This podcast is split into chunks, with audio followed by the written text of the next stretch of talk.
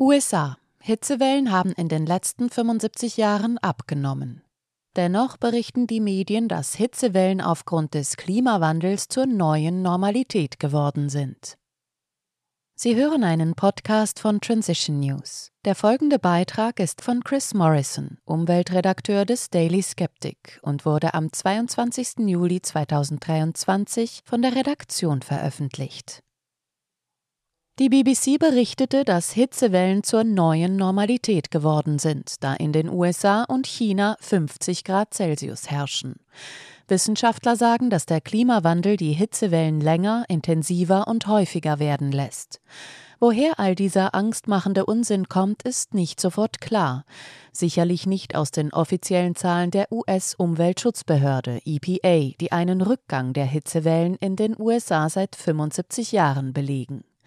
Die EPA-Daten für 1066 Wetterstationen in den USA zeigen, dass insgesamt 863 Stationen, das heißt 81 Prozent, entweder einen Rückgang oder keine Veränderung bei der Zahl der ungewöhnlich heißen Tage melden.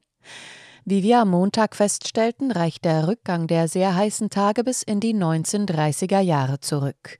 Seit dieser Zeit ist die Zahl der US-Wetterstationen, die 38 Grad Celsius oder 100 Grad Fahrenheit aufzeichnen, um die Hälfte zurückgegangen. Der US-Meteorologe Anthony Watts verwies in seinem Beitrag für Climate Realism auf die Grafik der EPA, die zeigt, dass die Hitzewellen in den 30er Jahren viel schlimmer waren, lange bevor der Klimawandel auf dem Radar der Medien auftauchte. Tatsächlich ist es in den USA möglicherweise sogar weniger warm, als selbst die offiziellen Zahlen vermuten lassen. Watts weist darauf hin, dass viele der Stationen, die höhere Temperaturen meldeten, auf Flughäfen oder an anderen schlecht gelegenen Standorten angesiedelt waren, was zu Verzerrungen bei der Wärmeentwicklung führt. Letztes Jahr hat Watts eine bedeutende Arbeit über die Standorte der US-Wetterstationen und ihre Eignung für genaue Messungen vorgelegt. Er stellte fest, dass 96 Prozent der Stationen schlecht platziert und daher anfällig für nicht klimabedingte Wärmezusätze sind.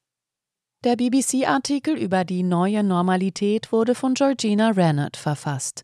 Sie berichtete, dass weite Teile der Welt hautnah erleben konnten, wie das Leben unter extremen Temperaturen aussieht. Sie nannte zwei Orte, an denen die Temperaturen auf über 50 Grad Celsius anstiegen, nämlich das Death Valley in Kalifornien und einen abgelegenen chinesischen Ort namens Sanbao im westlichen Xinjiang. Warum das Death Valley mit dem Klimawandel in Verbindung gebracht wird, ist ein Rätsel. Der Hinweis auf die zuverlässig sengenden Temperaturen liegt in seinem Namen. Das Tal liegt 86 Meter unter dem Meeresspiegel in der Mojave-Wüste. Am gleichnamigen Furnace Creek werden häufig Temperaturen von weit über 50 Grad Celsius gemessen. Was die chinesischen Aufzeichnungen betrifft, so scheint Rennet den ganzen Globus durchforstet zu haben, um einen Ort in China zu finden, der dem Death Valley am ähnlichsten ist. Der fleißige Klimajournalist Paul Homeward stellte fest, dass Sambao ein raues Wüstenklima hat und 150 Meter unter dem Meeresspiegel liegt. Wie im Death Valley staut sich in der natürlichen Senke die Hitze der umliegenden Berge und der Ort ist als einer der Brennöfen Chinas bekannt.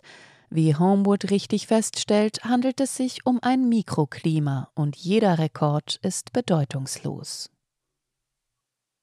Sie hörten einen Podcast von Transition News. Mein Name ist Isabel Barth, ich wünsche Ihnen einen schönen Tag, behalten Sie einen kühlen Kopf und ich sage bis zum nächsten Mal. Dieser Podcast konnte nur entstehen, weil zahlreiche Leserinnen und Leser Transition News regelmäßig durch Spenden unterstützen. Wenn auch Sie uns unterstützen wollen, klicken Sie den entsprechenden Button auf unserer Webseite an. Vielen Dank und merci vielmal.